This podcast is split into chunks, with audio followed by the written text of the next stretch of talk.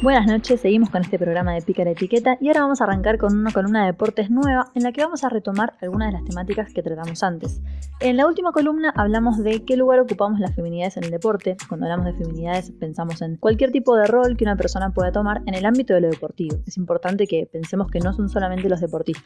Hablamos un poco de cómo las mismas dificultades que enfrentamos las feminidades en cualquier ámbito laboral también las vemos en lo deportivo. También hablamos de la comunicación y el género y qué pasa con los medios de comunicación que muchas veces representan a las deportistas focalizando en ciertos aspectos de su cuerpo, de su ropa y no de las capacidades físicas o estratégicas que demostraron al momento de, practicar su deporte. E incluso llegando muchas veces a los casos en los que cuando se quiere celebrar una deportista, la única manera que muchos medios conocen o que intencionalmente siguen generando es compararla con un varón que fue muy exitoso en ese mismo deporte. Y para seguir en esa misma línea es que hoy vamos a hablar un poco de la discriminación por género en el deporte y ahora sí vamos a hablar exclusivamente de deportistas argentinas porque para tratar el tema vamos a retomar un informe publicado por el INADI, el Instituto Nacional contra la Discriminación, Racismo y Xenofobia, publicado hace unas semanas, en el que intentan reconstruir diferentes situaciones concretas en las que las deportistas en Argentina hayan sido y sean discriminadas.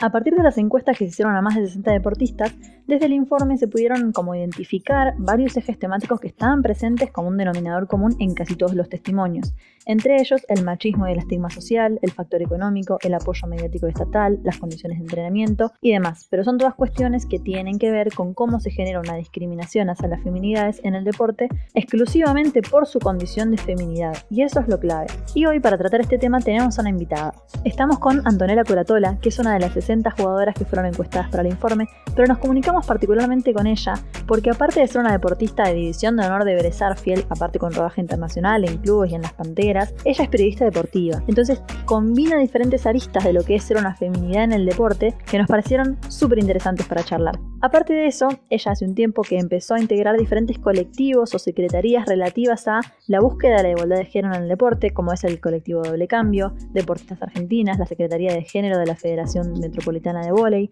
la Secretaría de Género de Vélez Vamos a estar hablando del tema un poco más adelante, así que ella nos podrá contar un poco mejor. Pero bueno, bienvenida Anto, ¿cómo estás? Hola, ¿qué tal? ¿Todo bien? Tenemos un montón de temas para charlar con vos, porque nos pasa que cruzás un montón de ejes, como jugadora, como periodista. Yo antes te comentaba que varias veces te vi jugar yo de más chica, y me parece muy lindo poder estar hoy charlando por fuera de ese rol de jugadora, ya de deporte y géneros, y el eje de nuestra charla hoy es un poco un informe publicado por el INADI en el que hablan de la discriminación por género en el deporte. Entonces yo quería preguntarte a vos por tu participación en el informe y aparte, bueno, si podemos charlar un poco de lo concreto de estas situaciones, porque uno muchas veces sabe que los sueldos siempre son distintos, si es que por lo menos existen, la disponibilidad de las canchas y los horarios, la, el financiamiento, los sponsors, pero imagino que vos como jugadora nos podés dar, digamos, una visión mucho más de adentro, por ahí contarnos algunas cosas. Así que bueno, desde donde quieras arrancar. El informe se empezó a elaborar hace bastante, como seis meses que digo que me contactaron y me dijeron, che, vamos a hacer una encuesta, las mismas preguntas para las mismas 60 deportistas, qué sé yo, de varios deportes, varias disciplinas. Obviamente accedí, me preguntaron si quería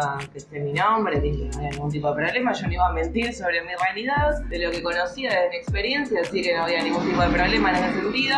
Y nada, obviamente arrancamos desde, desde lo más profesional, digamos el tema económico y demás, en donde, bueno, justamente encima nosotros veníamos con un tema con el colectivo Doble Cambio que se generó en marzo, se creó y nosotros a partir de ese momento empezamos a hacer muchos relevamientos para, realmente tener datos concretos de, lo que pasaba porque no teníamos los números concretos. Empezamos a, preguntar, nos contactamos con todas las chicas que jugaban en Liga Nacional o al menos las jugadoras referentes de, los, clubes, de todos los clubes que jugaban en Liga en ese momento, que éramos 11 y bueno, los datos eran terribles, terribles porque no obra social, hay medios del equipo, menos, hay contratos y demás. Entonces, bueno, dijimos, bueno, listo. Tenemos esto, vamos al y masculino, a ver qué pasa. Y ahí nos encontramos realmente con una realidad sumamente distintas. Si bien nosotras entendemos que ellos no son profesionales 100%, hay un montón de temas a mejorar también, están muy por encima de lo que pretendemos nosotras como jugadoras. Nos encontramos, por ejemplo, que no llegamos a cobrar ni el 10% de lo que cobra un varón por el, mismo trabajo, por, Liga Nacional, donde, bueno, un sueldo de media para los varones 30 mil pesos y nosotras 3.500. Entonces es, realmente muy dispar, muy dispar y, y bueno, de ahí nos empezó empezamos a preguntar un montón de cosas, porque si bien el colectivo nació con, con esa perspectiva de querer mejorar muchos puntos económicos, sobre todo, porque pasa todo por la plata, el, nivel de tener médico en el equipo, kinesiólogo, nutricionista, psicólogo, sabemos, entendemos que es un tema económico de los clubes, pero también nos encontramos con, con una brecha entre los géneros muy dispar, muy dispar que nos llamó la atención y dijimos, che, no, pará, entonces no pasa solo por lo económico, hay muchas otras cuestiones de fondo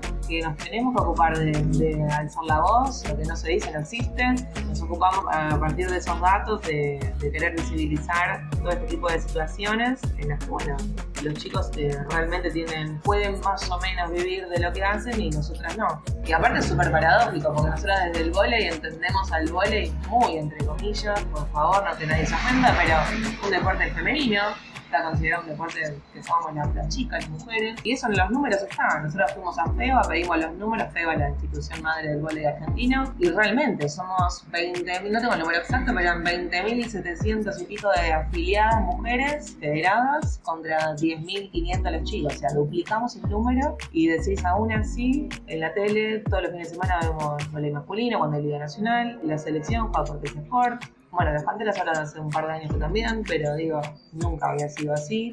Y ni, ni que hablar, más allá de la, de la, visibilidad de los medios, el tema de los lugares de toma de decisiones, las federaciones o clubes y demás, que está realmente la cúspide, son, son todos hombres. Y vos decís, ¿cómo tantas chicas ver? No hay una que sea entrenadora. Y hay un montón de entrenadoras. Nos encontramos que hay realmente un montón de entrenadoras. Pero como estamos tan asignadas a hacer rol maternal y qué sé yo, que más mala sensibilidad y demás, ¿qué hacen? Nos dejan a todas en miniboles, su 14, su 16, su 18, pero realmente muy poco en lo que es división honor. Bueno, Liga Nacional es muy grande el número, a nivel de arbitraje también, son todos, la mayoría hombres, hay mujeres también, pero la mandan de segunda o de línea. Entonces eh, eh, es muy complejo y paradójico lo que sucede con el vóley porque esto, ¿no? Es un deporte considerado femenino y aún así los lugares de toma de decisiones y lo que más se ve en televisión y los grandes medios son, son todo para, para el vóley masculino. Sí, muchas veces lo que rige eh, cómo va a encarar, cómo van a encarar los medios o si van a televisar o no en diferentes canales los partidos de un equipo depende de bueno cuánta gente lo va a ver. Ahora sí, y muchas veces se habla de cómo las mujeres algo que siempre aclaro cuando hablamos en las columnas es que hablamos de mujeres y varones en este caso, porque es como tenemos repartido el deporte, pero incluimos a mujeres cis, trans, lesbianas, por supuesto. Muchas veces sale con el argumento de que las mujeres no miran los deportes por televisión, entonces ¿para qué lo vamos a transmitir? O cuestiones como no, pero en los medios no aparecen tantas deportistas mujeres porque son muchas menos, y ahí pasa todo lo que vos comentabas antes. Bueno, no estamos asociadas a las tareas de cuidado que recaen siempre sobre las mujeres, es mucho más difícil para una mujer llegar a un nivel al que jugó jugás, por ejemplo, que para un varón, eso lo sabemos.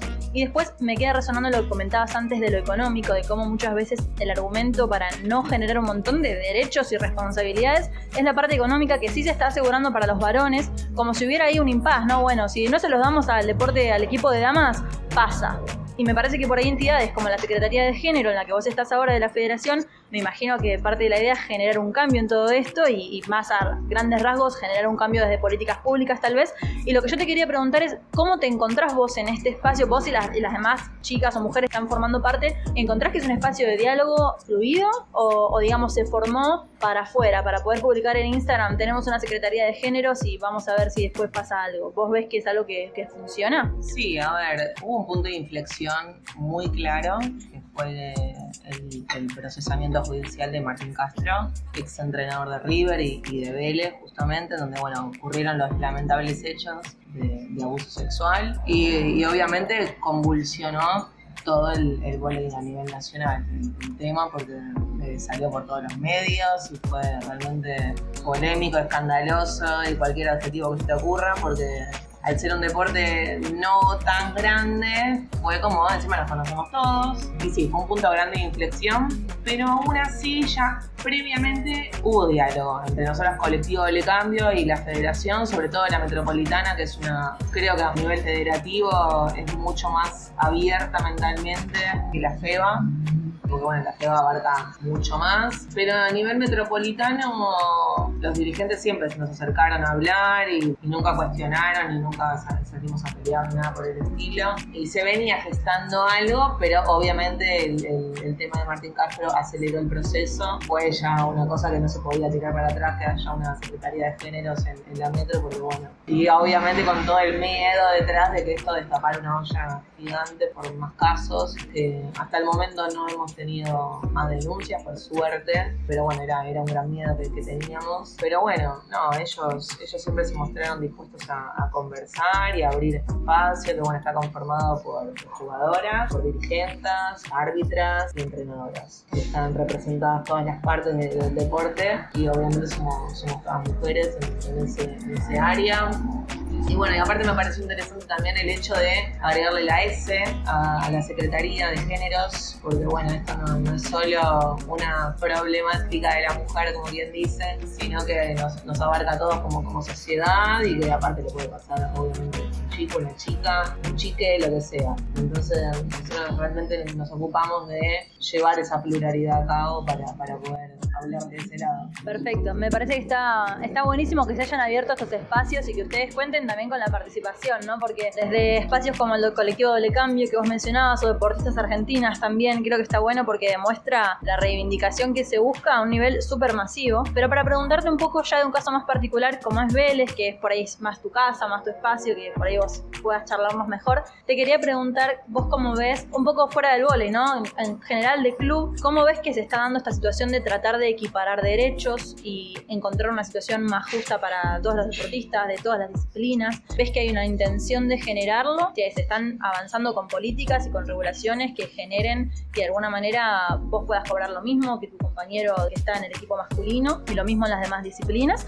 Y ya por fuera de, de lo que son ese tipo de cuestiones, ya en lo que es el día a día de estar en el club y charlar con la gente siendo jugadora de volei, me imagino que vos sos parte de esa situación de que, como vos dices, es un deporte que está bastante feminizado y tomado como, bueno, las mujeres jugamos a esto y las calzas cortas y eso genera un montón de comentarios. Entonces, sí, también se puede trabajar hacia cambiar esto, ¿no? Lo que es por fuera de la institucionalidad del club y es más parte del sentido común de todos nosotros. Sí, sí, tal cual. A ver, en cuanto a Vélez, no deja de ser un club de fútbol, con todo lo que implica fútbol en Argentina. Es complicado para algunos deportes, bueno, las chicas de fútbol que están hace dos años nada más, la vienen remando mil, pobres, y las conozco y sé que trabajan día a día y aún así la, la diferencia es abismal es un laburo que está mucho más relegado en las redes sociales y demás, que, bueno, implica todo un proceso que, bueno, por lo menos arrancó y es importante. A mí realmente me, daba hasta vergüenza que un club como Vélez no tuviera fútbol femenino. Y el hecho de que hace dos años esté, le dio otra vuelta de rosca y otra visión esta, esta nueva dirigencia, bueno, nueva, ya, está por cambiar nuevamente, pero con toda esta gestión quiso reivindicar un poco todo eso, está el área de violencia de género de del club, que están en contacto permanente con todos los deportes, o al menos de, lo que me tocó vivir en el vole, y siempre se acercaron y trataron de, evaluar distintas situaciones, dar chapas y demás. Me parece que está muy bueno. Está institucionalizada, aparte, no es que es una agrupación de locas, como siempre nos dicen, locas. No, no, está realmente asentado con la firma de, de Ratizarda y demás, y está institucionalizado con nombre, el área, todo. Entonces, no, desde el volei, a ver, a mí me, tocó un lugar de, privilegio realmente en Vélez, porque el volei femenino siempre fue más que el masculino, o al menos desde que yo estoy. Tenemos más horario de cancha, por ejemplo, nosotras que los chicos, tenemos la, igualdad de condiciones en el tema de, la indumentaria, por ejemplo, el tema de las becas, tenemos el mismo presupuesto, pero aquí viene el gran interrogante, que es que nosotros estamos en lo máximo y ellos están en la B, digamos. ¿Por qué tenemos lo mismo? Y ellos están en la B y yo estoy en la A, poner, por así decirlo. Entonces es un poco, viste, decir, tenemos un material de cancha y, demás. No, no voy a hablar del tema de las becas porque no, no sé realmente eh, cómo está manejado, si manejamos realmente el mismo presupuesto o no, pero, pero está ahí. Es una vara distinta. Está ahí, está ahí. Entonces, bueno, viste, uno se empieza a preguntar ese tipo de cosas y es lo mismo pasa en River, por ejemplo. En River están los chicos que juegan en la liga y las chicas que juegan en la liga y sin embargo para el masculino hay refuerzos, hay premios, hay, hay un montón de cosas que, que las chicas no, no, lo tienen. Y esto lo pudimos saber a través de toda la cuarentena que nos logró acercar, eso fue algo positivo, algo positivo sacamos de esta bendita pandemia, fue, fue esto, el acercamiento entre, entre las chicas de los clubes para, bueno, comunicarnos la situación en la que estábamos y ver de, qué manera se podía revertir o, o, pequeños grandes pasos, decimos también, porque son que un club como San Lorenzo que tenga contrato, a diferencia de la liga pasada, es un logro de todas y está buenísimo que empiece a suceder en todos los clubes. Entonces es como también decir, che, Vélez, mirá que en San Lorenzo están firmando contrato, vos que decís, tenés en el Logan, ser el primero en un, el primero en un gran club, fíjate porque la piba de San Lorenzo encima de San Lorenzo, lo, lo que implica. Entonces está, está bueno generar eso desde ese punto de vista y aparte que yo soy una convencida de que me parece que al ser muchos clubes de fútbol, en algunos casos pasa mucho por el tema de la, de la gestión. Creo que, que, nosotros tengamos un médico para los viajes me parece que es un tema che, manden un mail, che, manda a la chica Rosario un médico, por favor. Sería un, un ítem menos de, todas las cosas que tenemos para mejorar de su mundo. Y recuerdo para aquellos que por ahí se hayan sumado ahora que estamos hablando con Antonella Curatola, jugadora de vóley de Vélez Arfield, sobre la discriminación por género en el deporte. Y Anto. Igualmente Vélez es uno de los clubes más conocidos por su protocolo de hace un tiempo, ¿no? Que fue bastante pionero y eso estuvo genial. Hablabas de Vélez, claro, como un club de fútbol, club con fútbol. ¿A vos te pasa como jugadora estar metida en estos ambientes, en estas luchas más feministas, que te encuentres con cierta resistencia desde algún grupo social tuyo dentro de Vélez? O, viste como pasa siempre, que cuando una es feminista, los demás lo saben y muchas veces te miran con una cara distinta o con esa excusa de tener cuidado, claro, que ya no se puede decir nada, esa típica frase. ¿Te pasa de encontrarte con eso en el club? No, no, porque nosotros dentro, dentro del vole está instalado esto del deporte que es femenino y demás, entonces no, no me sucede. Sí, dentro de... Yo formo parte del área de violencia de género en Vélez y de ese lado sí, es terrible, es terrible porque bueno, hablar con los hechos que pasaban esta semana con Tiago Almada, Carlos Centurión, Brizuela, Lucero, qué sé yo, cuando estaban ahí. Sí, sí, es un tema porque a la, primera que sale algo es, ay, che, chicas de Vélez no miren que está jugando Brizuela. Y tengo otras con ese tipo de comentarios que decís, bueno, no suman en nada o están en la cancha y repartimos folletos y te miran con cara de, pero qué, ahora tengo que hablar con la E y no, no, nada que ver, no pasa por ahí y ahí te das cuenta realmente de todo el laburo que hay que llevar a cabo y,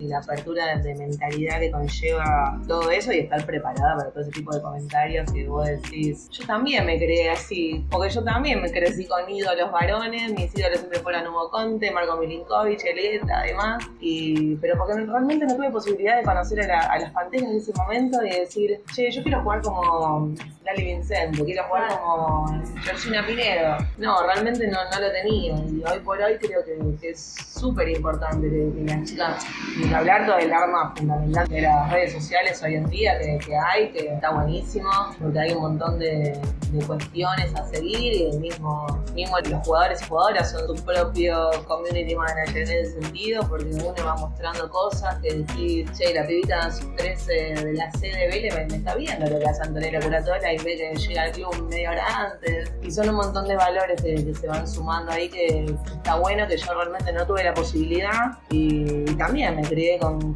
regalitos de Navidad, con la cocinita, la Barbie, la compañita de Juliana.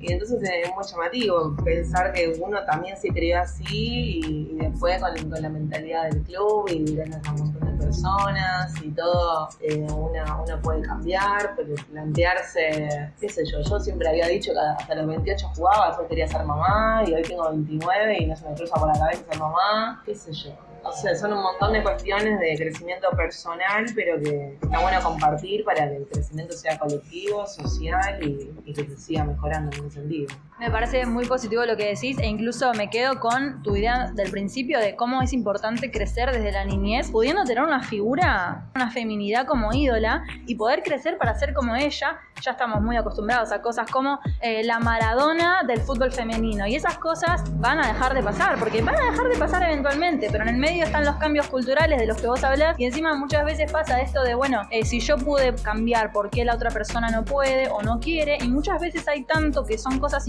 invisibilizadas y que es ese doble trabajo, ¿no? De generar conciencia primero y buscar el cambio después, porque muchas veces en un principio no se sabe o no te das cuenta y más desde cuando uno no está, digamos, pensando todo esto desde esta perspectiva, transversalmente pensar en géneros y en la búsqueda de la igualdad en todos los ámbitos. Y me imagino una persona que va a la cancha el domingo, que vos le das un folleto, no, bueno, pero esto, esto lo veo yo en la semana, no, no va el domingo en la cancha. Entonces es una cuestión también de interseccionalidad y tratar de que esté en todos lados. Así que bueno, me parece que está buenísimo que tengas tantos roles ya desde la Secretaría de Género, los colectivos que hablábamos antes. Y ya para dejarte tranquila, hacerte una última pregunta, ¿qué crees que esperás por ahí de acá a un largo plazo? Porque tampoco vamos a esperar modificar las leyes de acá a marzo, pero mm, ¿cuáles son algunos de los objetivos más claros que tienen desde los colectivos o desde las secretarías de género, desde donde vos quieras? como jugadora y partícipe activa del, colectivo, nosotros tenemos muy en claro en regularizar la situación de las jugadoras en los clubes. Creo que, esto de que no importa, ponele, firmamos por 3.500, firmamos, ya se me escapó ahí. Eh, me decís que cobra 3.500 pesos, bueno, perfecto, vamos a firmar un papel que diga que yo cobro 3.500 pesos y que del 1 al 10 voy a tener eso en caja del club o bueno, por la empresa bancaria, lo que sea, pero que quede sentado en un lugar, porque muchas veces pasa después, che, pero no me pagaste eh, marzo que entrenamos pero no jugamos, y una palabra de la jugadora contra el dirigente del club, y, eso realmente no puede pasar, no puede pasar hoy por hoy, yo no puedo estar pensando en ir a entrenar y ver si, si cobro, no cobro, qué sé yo, si voy a tener la remera con el talle correcto para ir a jugar el partido, porque eso ha pasado. Siempre decimos, o sea, yo quiero ir a entrenar y realmente ocupar solamente cada día mejorar, en pegarle mejor a la pelotita. No, tengo que, estar pensando eh, el mensaje que le tengo que mandar al dirigente para acordarme que no me pagó tal cosa o me depositó mal, porque a veces pasa también. Son un montón de cuestiones que, creo que,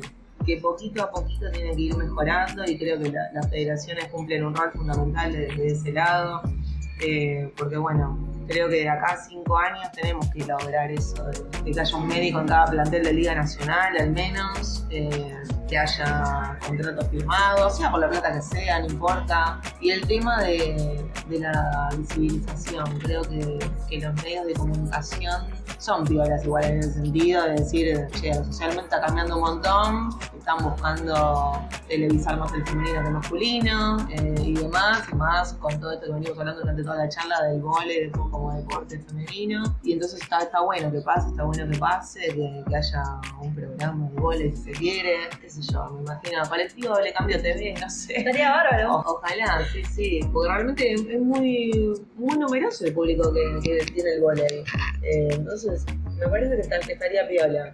Y después a, nivel federación, lo único que, espero es poder realmente dar, dar capacitaciones a, los clubes o, federaciones afiliadas, para que bueno, realmente estén más, contenidos, todas las personas que, tengan algo para decir, eh, cualquier tipo de, de, abuso, ya sea, no sé, violencia psicológica, simbólica, que hay un montón que es la más indetectable, porque, porque están muchas veces vienen disfrazados de motivación. No, pero yo te lo digo para que te motives a jugar, yo te lo digo para que crezcas. Y, no, realmente hay cosas que son inaceptables y me parece que es un tema más de, falta de información que otra cosa. Eh, porque hoy por hoy las chicas hoy las pibitas de 18 años no, son las Antonelas de 18, que hoy no, veces te paran y te dicen, para, ¿qué me decís que bajé el culo?